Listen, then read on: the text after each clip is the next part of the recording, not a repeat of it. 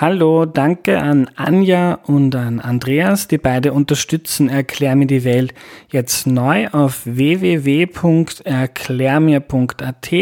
Danke auch an alle anderen von euch, die den Podcast schon länger unterstützen und so möglich machen. Bevor es losgeht, noch eine entgeltliche Einschaltung. Seit kurzem gibt es die Versicherungs-App Clark auch in Österreich. In Deutschland gibt es die seit 2015. Dort hat sie 200.000 Kunden. Die Idee ist, dass man alle Versicherungen, die man hat, in die App eingibt, zum Beispiel per Foto-Upload und somit digitalisiert. Dann kann man schauen, ob es nicht bessere oder billigere Anbieter gibt und sich auch Angebote für neue Versicherungen schicken lassen. Alles läuft über die App, dort gibt es einen Messenger, mit dem man mit ausgebildeten Versicherungsexperten schreiben oder sie auch anrufen kann. Das Ganze ist gratis und für Erklär mir die Welt Hörerinnen gibt es jetzt ein spezielles Angebot mit dem Code Clark Welt 30 gibt es einen 30 Euro Amazon-Gutschein, wenn ihr euch äh, registriert und zumindest zwei Versicherungen eintragt. Einfach die App Clark herunterladen oder auf goclark.at gehen. Nochmal der Code Clark Welt 30, Groß- und Kleinschreibung ist übrigens egal. Hallo, ich bin der Andreas und das ist Erklär mir die Welt, der Podcast, mit dem du die Welt jede Woche ein bisschen besser verstehen sollst. Heute reden wir über Ameisen und zwar mit Silvia Kremer. Hallo. Hallo, Andreas. Silvia, verrat uns mal, wer du überhaupt bist, bitte. Ja, also mein Name ist Silvia Kremer. Ich arbeite am IST Austria, am Institute of Science and Technology in Klosterneuburg und ich bin Biologin. Ich bin Verhaltensbiologin und beschäftige mich seit 15 Jahren ungefähr mit Ameisen und äh, bin im Lauf der Zeit dann auch zu einer evolutionären Immunologin geworden. Das heißt, ich habe mein Thema ein bisschen erweitert. Ich befasse mich mit den Ameisen und auch, wie sie mit Krankheiten umgehen. Mhm. Manche werden sich jetzt denken, Ameisen sind kleine nervige Tiere. Wie kann man sich damit 15 Jahre lang beschäftigen? ähm, gut, ich habe mich mit den Ameisen angefangen zu beschäftigen, weil ich sie so spannend fand, äh, weil mich interessiert hat, wie diese vielen kleinen Tiere zusammen etwas erreichen, was man alleine nicht erreichen kann, äh, weil sie eben soziale Insekten sind, ähm, die zusammen ein Gewusel darstellen und dieses Gewusel wirkt auf den ersten Blick ein bisschen unkoordiniert. Und wenn man dann aber genauer nachschaut, dann sieht man, wie mit ganz vielen kleinen einfachen Regeln diese Tiere etwas zusammen erreichen. Äh, und das hat mich fasziniert, also diese Kooperation, die sie zeigen und aber auch Konflikte, die auch im Staat entstehen. Und ähm, wir sehen, dass auf jeden Fall die Kooperation im Vordergrund steht, weil es für jeden Einzelnen eben oft von Vorteil ist, mit den anderen zusammenzuarbeiten. Mhm. Gib uns mal eine kleine Einführung. Wie, wie funktioniert denn dieses Zusammenleben? Was sind, was sind Regeln und was gilt es da zu beachten? Gut, also Ameisenkolonien. Ähm, vielleicht ist es ganz spannend, erstmal zu hören, Ameisen, alle Ameisen, die wir sehen im Normalfall, sind weibliche Tiere. Ähm, es gibt eine Königin. Man erkennt oft im Juli zum Beispiel oder im August gibt es äh, einen Paarungsflug und äh, da sieht man dann die geflügelten Ameisen und da gibt es große und kleine. Die großen sind die neuen Königinnen, die dann nachher ihr eigenes Nest graben und die kleinen sind die Männchen. Und äh, die machen also einen Paarungsflug und nach dem Paarungsflug graben sich die Königinnen ein, werfen dabei ihre Flügel ab und dann werden wir sie wahrscheinlich nie wieder sehen, weil die dann ganz geschützt in der Erde leben. Mhm. Und dann produzieren diese Königinnen äh, ihre Töchter und äh, diese Töchter werden dann, sind zunächst mal Brut, also Eier, Larven, dann Puppen und aus diesen Puppen entwickeln sich dann die Arbeiterinnen und die helfen dann der Königin, die nächsten ähm, Eier großzuziehen, ihre Geschwister aufzuziehen. Und einige von diesen Tieren, die ältesten aus der Kolonie, die gehen dann immer zur Futtersuche. Und das sind die, die wir dann sehen, die bei uns in die Küche kommen und sich den Zucker stehlen wollen. ähm, dieser Hochzeitsflug, wie kann man sich das vorstellen? Wie funktioniert Sex bei Ameisen? es ist so, die ähm, jede Kolonie, wenn sie groß genug ist, ähm, die äh, produziert neue Königinnen und neue Männchen. Ja? Und die stehen quasi in den Startlöchern in ihrer eigenen Kolonie, in ihrem Nest und warten darauf, dass das Wetter passt, dass ähm, genau bestimmte Temperaturen sind, dass vielleicht hat es vorher ein Gewitter gegeben und der Boden ist schön weich geworden, damit man quasi, damit die Königin dann ihr Nest ein, also sich eingraben kann und wirklich in den Boden eindringen kann. Ähm, und diese Bedingungen sind auch von Art zu Art sehr unterschiedlich. Und deswegen ist es dann so, dass immer diese bestimmte Bedingung triggert dann, dass alle Tiere aus von der gleichen Art gleichzeitig ausfliegen, aber nicht von anderen Arten gleichzeitig. Und dann treffen sich all diese Arten im Flug ähm, und äh, ja, das kann man eigentlich sehr schlecht beobachten, äh, wie die Ameisen einen Paarungsflug machen. Ähm, aber ja, es klammert sich quasi das Männchen an die Königin und ähm, dann ähm, sieht man ja auch oft, dass äh, zwei Tiere als Paar dann auf dem Boden sinken. Ähm, und äh, nach der Paarung äh, stirbt das Männchen sofort ähm, und äh, das, die Königin wirft eigentlich zum Teil innerhalb von Minuten äh, ihre Flügel ab ähm, und gräbt sich dann in die Erde ein, denn da müssen sie schnell sein, denn so ein Paarungsflug, da sind natürlich die Vögel da, wollen ähm, die Ameisen aufessen.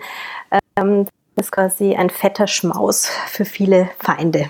Mhm. Denn die Königinnen haben ja sehr viel Fettreserven. Die vergraben sich dann und äh, die nutzen ihre eigenen Flugmuskeln, die sie abbauen, und ihre Fettreserven, um zunächst mal ähm, quasi ihre Eier zu legen.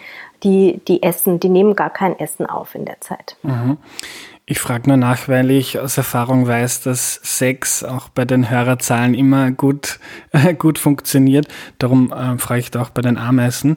Äh, diese, diese Königin, die sich dann eingrabt und die, und die, die Eier legt, ähm, die versucht dann einen, oder die gründet dann, begründet dann einen, einen Staat daraus, oder wie funktioniert das? Genau, also was die äh, Königin macht, die haben quasi, die paaren sich nur zu einem bestimmten Zeitraum im Leben, ja, also nur direkt im Paarungsflug. Und was sie dann machen, ist, dass sie die ähm, Spermien der Männchen für ihr gesamtes Leben speichern können, was eigentlich ähm, eine sehr große, sage ich jetzt mal, ein immunologischer Aufwand ist, ja. Also das heißt, sie haben Zellen eines fremden Tieres in ihrem eigenen Körper und erhalten diese Zellen ähm, bis zu 20 Jahre am Leben, was eigentlich schon enorm ist. Äh, zum Beispiel also eine Waldameisenkönigin, die kann bis zu 20 Jahre im Freiland leben und eine Kolonie haben. Und die Paarung erfolgt eben wirklich nur innerhalb des Paarungsfluges äh, am Anfang ihres Lebens. Und äh, dann äh, befruchten sie quasi die Eier, die sie produziert, ähm, mit den äh, gespeicherten Spermien des Männchens oder der Männchen.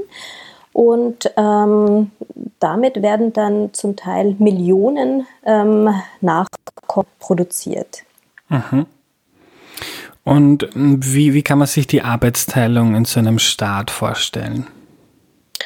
Gut, also die Königin ist diejenige, die die Eier legt ähm, und ansonsten von den Arbeiterinnen gefüttert wird ähm, und äh, gepflegt wird, also auch geputzt wird, gereinigt wird. Ähm, und ähm, die Arbeiterinnen, die kümmern sich dann um die Verpflegung der Brut.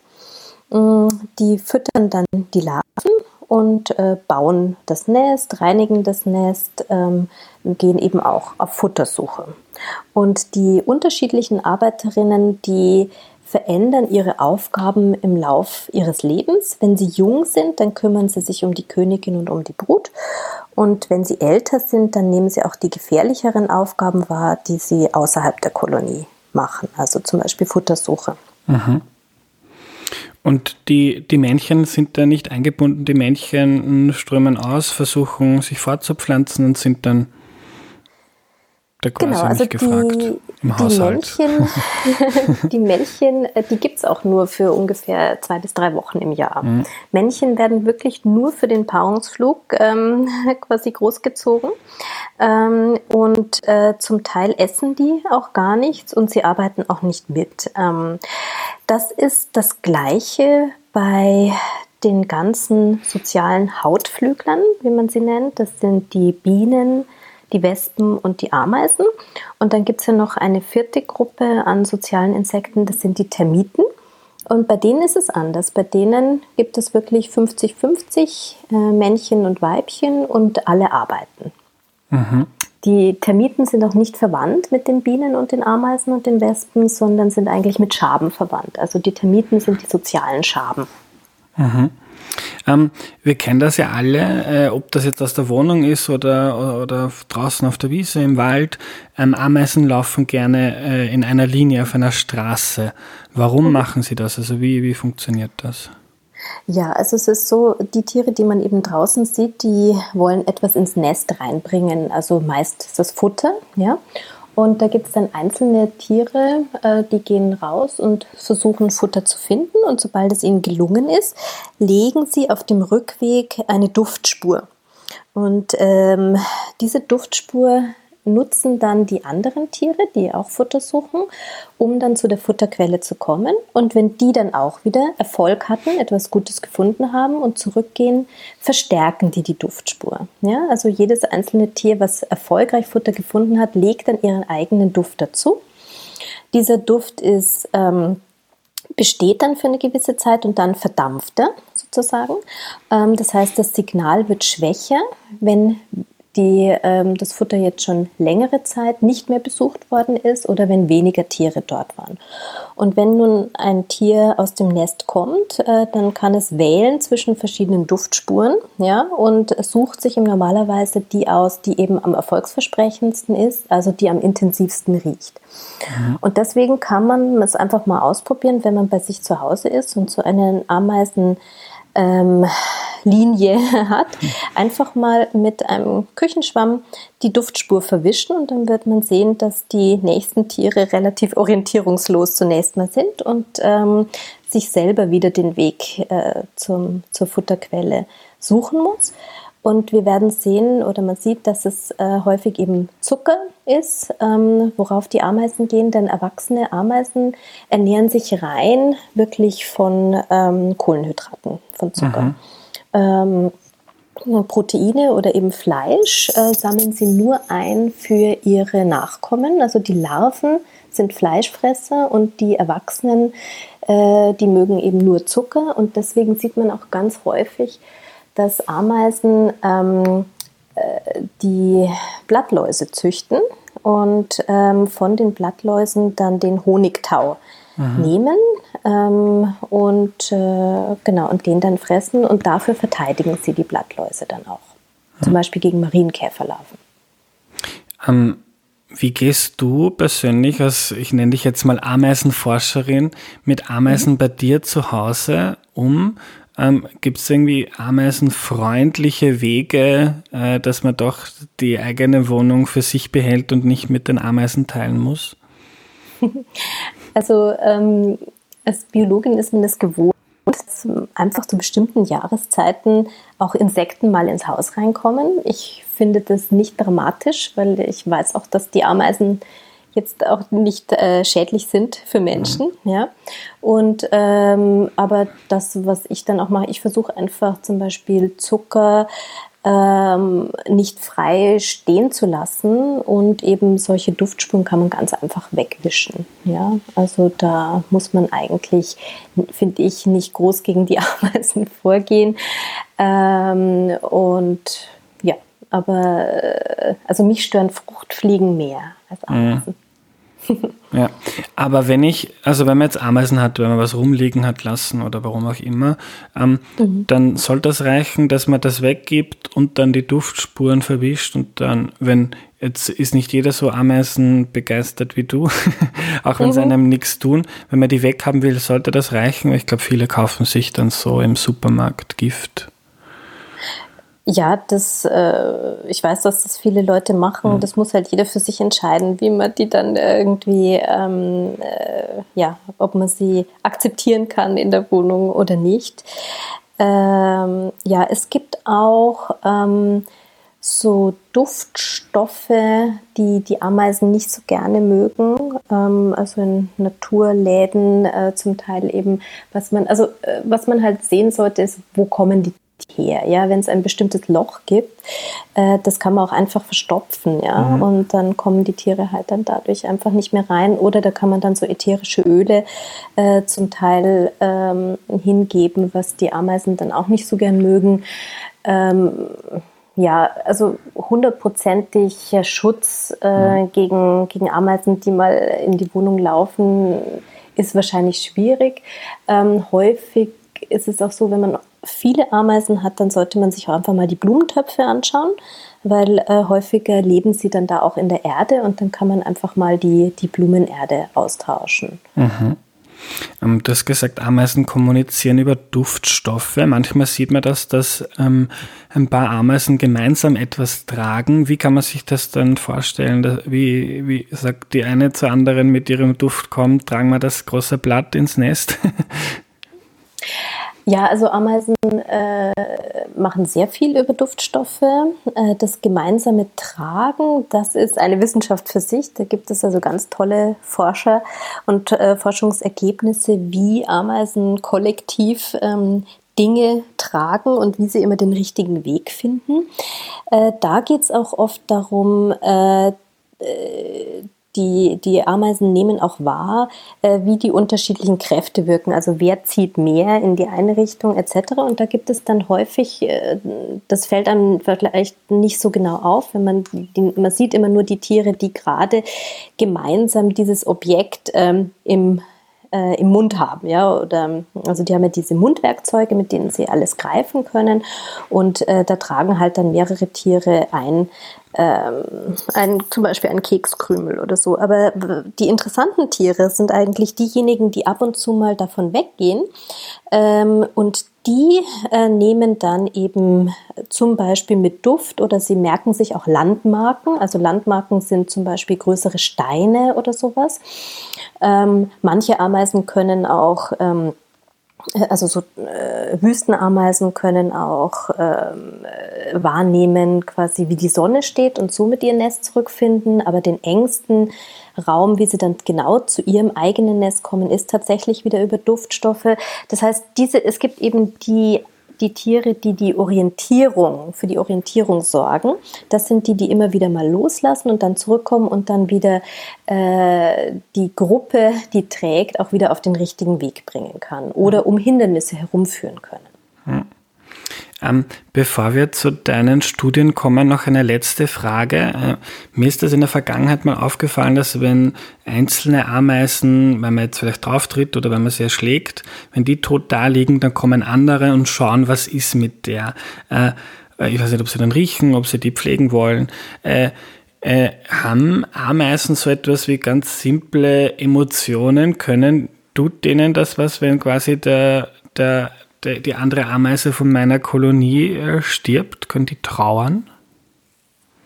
Das ist eine sehr äh, schwierige Frage, die, glaube ich, noch nicht beantwortbar mhm. ist im Moment.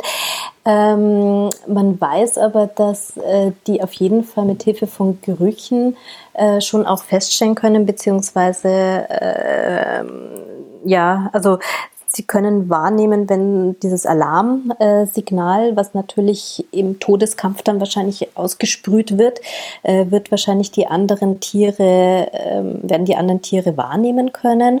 Es gibt auch ganz spannende Forschung von ähm, Ameisen, die gegen Termiten kämpfen. Also es mhm. gibt in den Tropen äh, Ameisen, die immer wieder Termiten überfallen und in diesen Kämpfen mit den Termiten auch immer wieder verwundet werden. Und da bleiben dann zum Teil verwundete Tiere äh, auf dem Weg liegen und die werden dann tatsächlich äh, von ihren Nestgenossinnen ähm, ins Nest zurückgetragen. Und äh, da merkt man richtig, die kommunizieren miteinander. Die verwundeten Tiere die haben tatsächlich einen gewissen Geruchsstoff, äh, den sie ausströmen lassen und ein bestimmtes Verhalten, mit dem sie die anderen auf sich aufmerksam machen.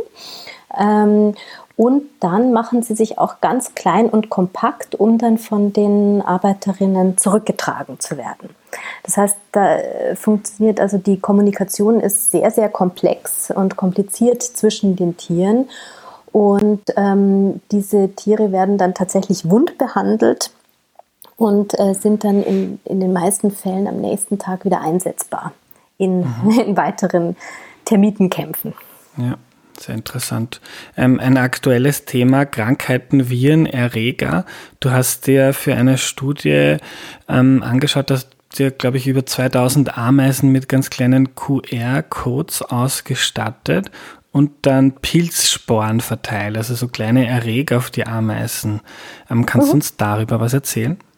Ja, also wir haben ähm, äh, eine Kollaboration gemacht, eine Zusammenarbeit mit einer Uni ähm, in der Schweiz, also mit der Uni Lausanne. Ähm, denn die haben ein Ameisen-Tracking-System entwickelt. Und da ist es tatsächlich so, dass man dem jedem einzelnen Tier einen QR-Code, also so einen schwarz-weiß Punktecode, ähm, wie einen Barcode auf jedes einzelne Tier aufklebt. Und ähm, das ist dann eine individuelle Markierung, so, sodass wir unterscheiden können.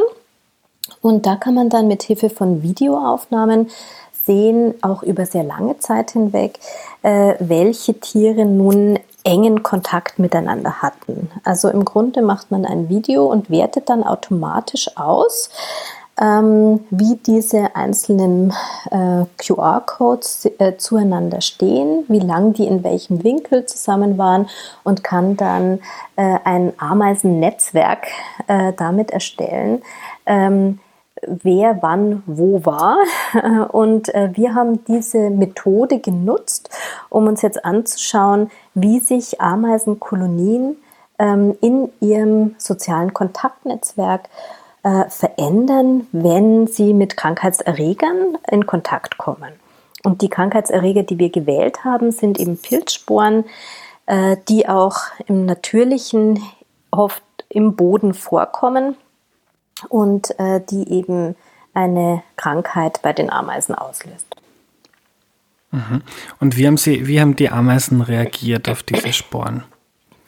Ja, also vielleicht nur kurz zum, zum Aufbau des Experimentes. Wir hatten dann quasi immer eine Kolonie äh, im Normalzustand, also im gesunden Zustand, äh, zunächst mal angeschaut und dann äh, wurden einige der Futtersammlerinnen mit diesen Pilzsporen in Kontakt gebracht.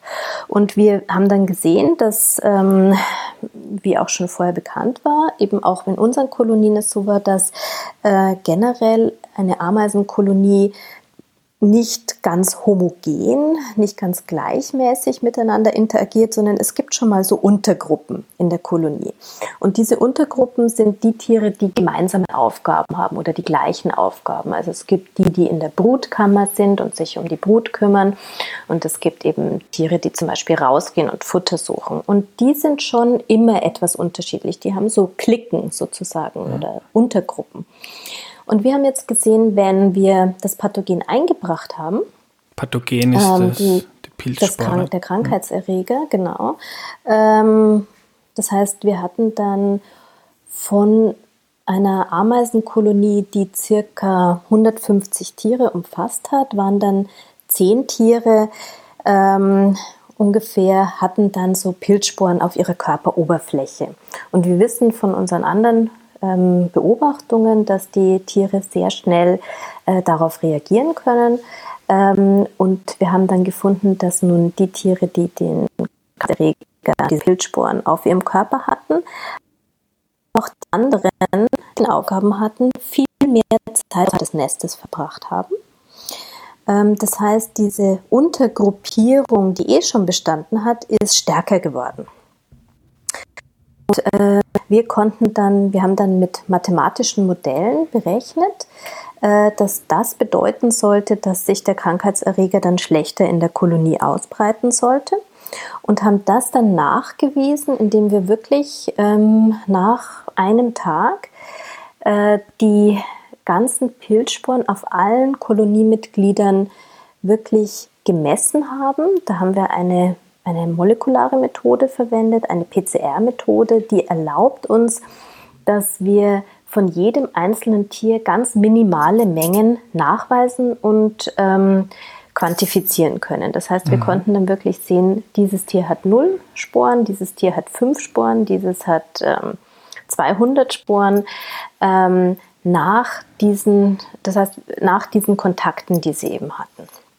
Mhm. Und ähm, das Ergebnis war dann, dass wir zum einen gefunden haben, dass es diese Verhaltensänderungen gibt. Das heißt, diese Netzwerke haben sich dahingehend verändert, das, was wir heutzutage gern als Social Distancing bezeichnen. Die Ameisen haben sich tatsächlich mehr außerhalb der Kolonie dann aufgehalten. Und zwar interessanterweise nicht nur die Tiere, die nun selber diese Pilzsporen auf sich getragen haben, sondern ihre, wie ich so schön gern sage, ihre Peer Group, ja, ihre, diejenigen, mit denen sie immer Kontakt haben. Und ähm, äh, im Vergleich zu den mathematischen Basismodellen, die wir berechnet haben, haben dann diese Netzwerkveränderungen dazu geführt, dass die anderen äh, Tiere in der Kolonie weniger Sporen abbekommen haben. Also ein, eine geringere Anzahl an Tieren und auch eine geringere Menge an Pilzsporen. Und mhm. wir wissen in dem Fall eben auch, dass die Menge an Pilzsporen eben auch eine Aussage darüber trifft, wie stark dann die Krankheit ist. Bei denen ist es sogar so, dass wenn sie, ähm, also wenn sie viel abbekommen, werden sie krank und wenn sie wenig abbekommen, dann kann das Immunsystem damit umgehen, äh, den Krankheitserreger quasi äh, bekämpfen und ähm, interessanterweise baut sich dadurch sogar eine Art Impfschutz auf. Tiere, die schon mal mit geringen Mengen von Pathogenen ähm, in Kontakt waren und das bekämpfen konnten, sind dann für spätere Zeiten geschützt. Mhm. Also auch im Vergleich zu, zu den Menschen, wenn man so will, ähm, wenn sich Tiere, da, also Ameisen präventiv, weil andere aus ihrer Peer Group, also ihre Buddies, mhm. ähm, ähm, erkrankt sind, dann kann man auch sagen, das ist quasi sowas wie eine Selbstquarantäne wie jetzt in Corona-Zeiten, mhm. oder? Ja, also es ist wirklich äh, sehr parallel, sehr ähm, interessante Ähnlichkeiten und wir konnten halt wirklich nachweisen, dass diese Mutation tatsächlich äh, dazu führt, dass die Krankheitserreger nicht so stark auf die anderen Untergruppen dann eben sich ausbreiten. Mhm. Ähm, und ich habe auch gelesen bei Berichten über eure, eure Studien, dass Ameisen, ähm, andere Ameisen, die sehr erkrankt sind, im, im schlimmsten Fall auch töten. Ja, das muss man also so sehen, die Tiere, die schon tödlich erkrankt sind. Mhm. Ähm, also das heißt Tiere eigentlich, also es ist so. Ähm, wir unterscheiden bei Ameisen ja zwischen den Tieren, die mobil sind, also die selber laufen können, und Tieren, die äh, nicht selber laufen können, also mhm. die Brut. Ja? Und äh, man hat gefunden, dass Ameisen, die tödlich erkrankt sind, selber das Nest verlassen.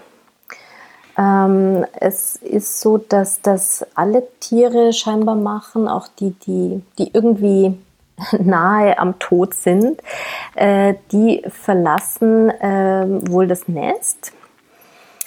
Und äh, Brut, die jetzt quasi so stark infiziert ist, dass sie ähm, in den nächsten paar Tagen äh, sterben wird, die wird von den Ameisen anhand des Geruchs erkannt und äh, die wird so behandelt, dass die Pilzsporen sich dann dort nicht mehr ähm, ähm, multiplizieren können. Also mhm. das heißt, die Pilzsporen werden quasi im Körper behandelt äh, und dadurch äh, stirbt dann, also wir haben gefunden, dass ähm, äh, ähm, das ungefähr glaube ich, 40 oder 60 Prozent, also ungefähr die Hälfte äh, der Puppen äh, die untersucht worden sind, zu dem Zeitpunkt äh, noch gelebt worden, äh, noch gelebt haben, wo sie behandelt worden sind. Und andere waren bereits schon tot. Ähm, und dadurch, durch diese quasi Behandlung der Pilzsporen, die dann eben schon im Körper sind, äh, wird dann äh, die Verbreitung äh, der Pilzsporen weiter verhindert. Das heißt, die, die machen das nur dann, wenn die äh, Puppen nicht mehr zu retten sind, mhm. sozusagen. Mhm.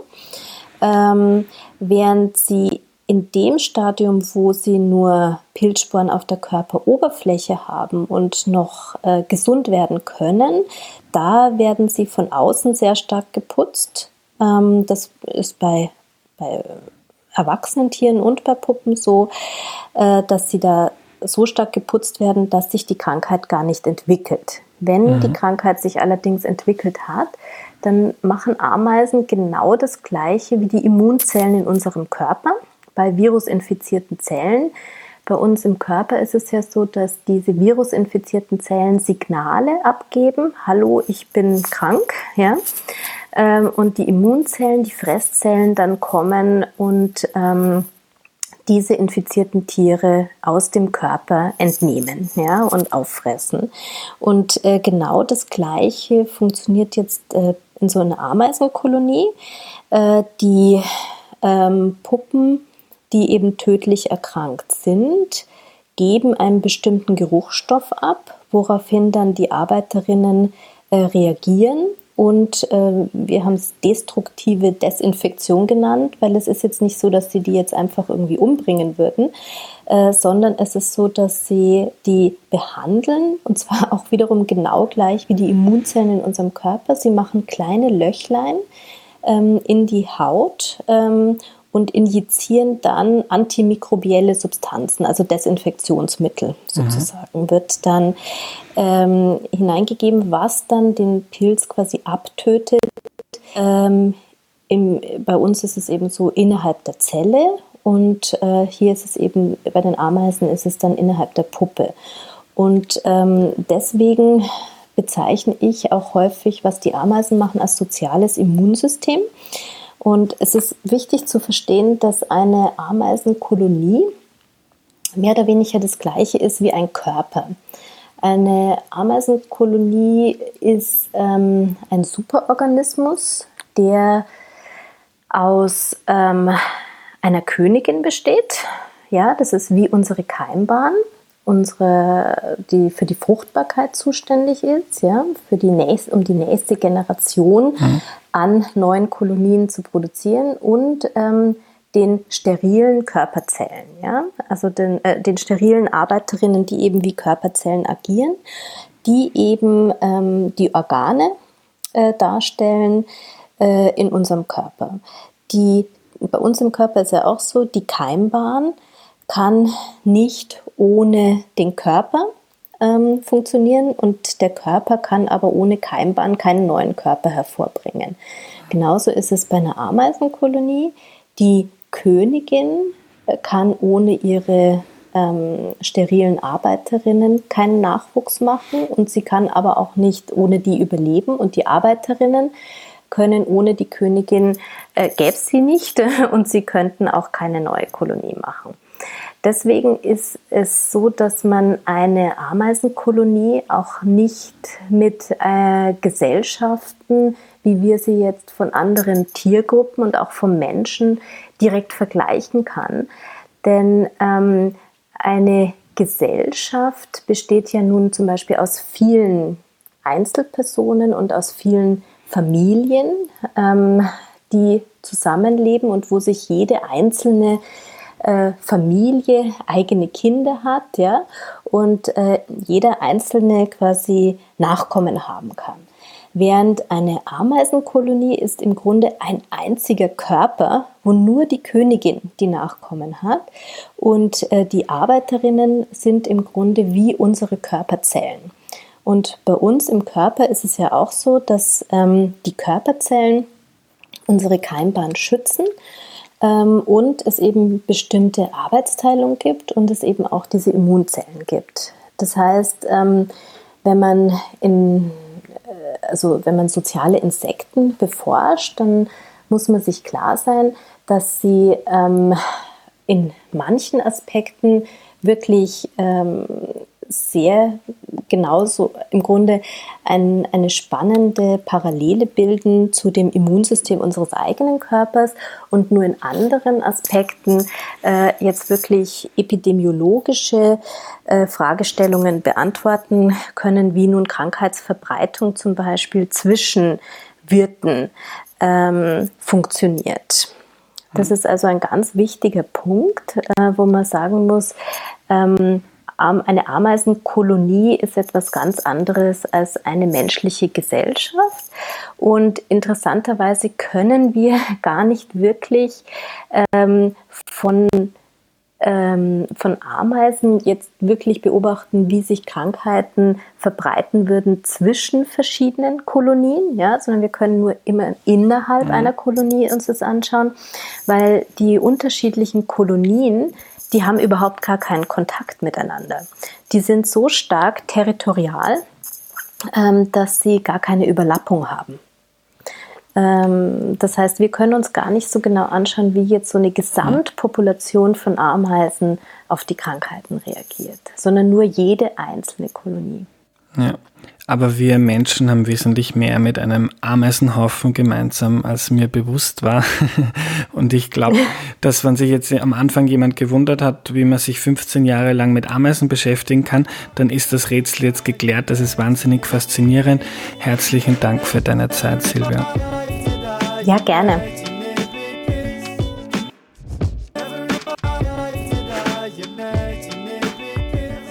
Was nehme ich mir mit? Sehr viel und weil wir schon über die 30 Minuten sind, mache ich das jetzt noch ganz kurz. Der zentrale Punkt, der zentrale Vergleich, den Silvia angestellt hat, ist, eine Ameisenkolonie kann man mit einem menschlichen Körper vergleichen. Die Zellen sind spezialisiert, genau wie die Ameisen. Äh, der Körper ist eine Fortpflanzungseinheit, also der Körper mit seinen vielen Organen, Zellen und so weiter kann sich nur als Ganzes fortpflanzen, genau wie eine Ameisenkolonie sich nur als Ganzes fortpflanzen kann. Ich finde das faszinierend, wie sich evolutionär so komplexe Sozialgebilde wie Ameisenkolonien entwickelt haben, die für Krankheitswellen quasi eingebaute Antworten haben, so ähnlich wie wir Menschen auch. Das war die heutige Folge. Danke an alle, die Erklär mir die Welt unterstützen. Wenn du den Podcast auch gut findest, unterstütze ihn bitte auf www.erklärmir.at. Am Ende noch ein Buchtipp. Ich möchte das jetzt öfters machen. Ähm, Dinge empfehlen, die ich gerade geschaut oder gelesen habe. Jetzt gerade habe ich das Buch Klimaschock fertig gelesen. Das hat der österreichische Klimaökonom Gernot Wagner geschrieben. Der war auch schon Gast in Erklär mir die Welt, gemeinsam mit dem leider schon verstorbenen Martin Weizmann. Und das Buch ist wirklich sensationell gut. Es zeigt in einfacher Sprache, warum der Klimawandel eine existenzielle Gefahr für uns Menschen ist, wenn ihr also selber gerne ein Buch zum Klima lesen möchtet oder Freunden oder der Familie eines empfehlen wollt, Klimaschock ist ein sehr, sehr guter Anfang. Das war's, bis zum nächsten Mal. Tschüss.